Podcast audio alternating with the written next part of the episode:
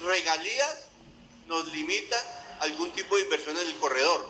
Por eso hoy Paola les va a hablar de un tramo saliendo de Prado, de otro tramo llegando acá, de un tramo llegando de Larada al Pujarra y de un tramo al Pujarra Puente Delicias. Son obras que son de alto costo por sus, por, sus eh, condiciones, pero también decirles hoy que vamos a sacar unos estudios y diseños para mirar cómo seguimos aportando. Yo hoy les voy a pedir un acto de confianza conmigo, un acto de confianza conmigo como gobernador y como ser humano, más que como gobernador. Y el acto de confianza es que yo hoy he recorrido la vía y la he recorrido mirando de manera milimétrica cómo está la vía. Y yo hoy me voy a comprometer con, fuera de los tres kilómetros que se van a hacer, dos saliendo de Prado y uno en esta parte, a mirar cómo hacemos otros cuatro o cinco kilómetros en este sector que son supremamente costosos.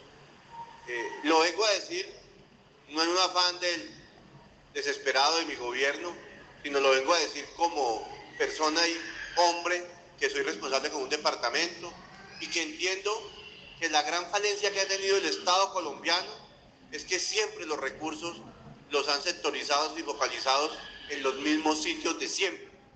Porque si no fuese así, hace muchos años la vía tenía que estar recuperada.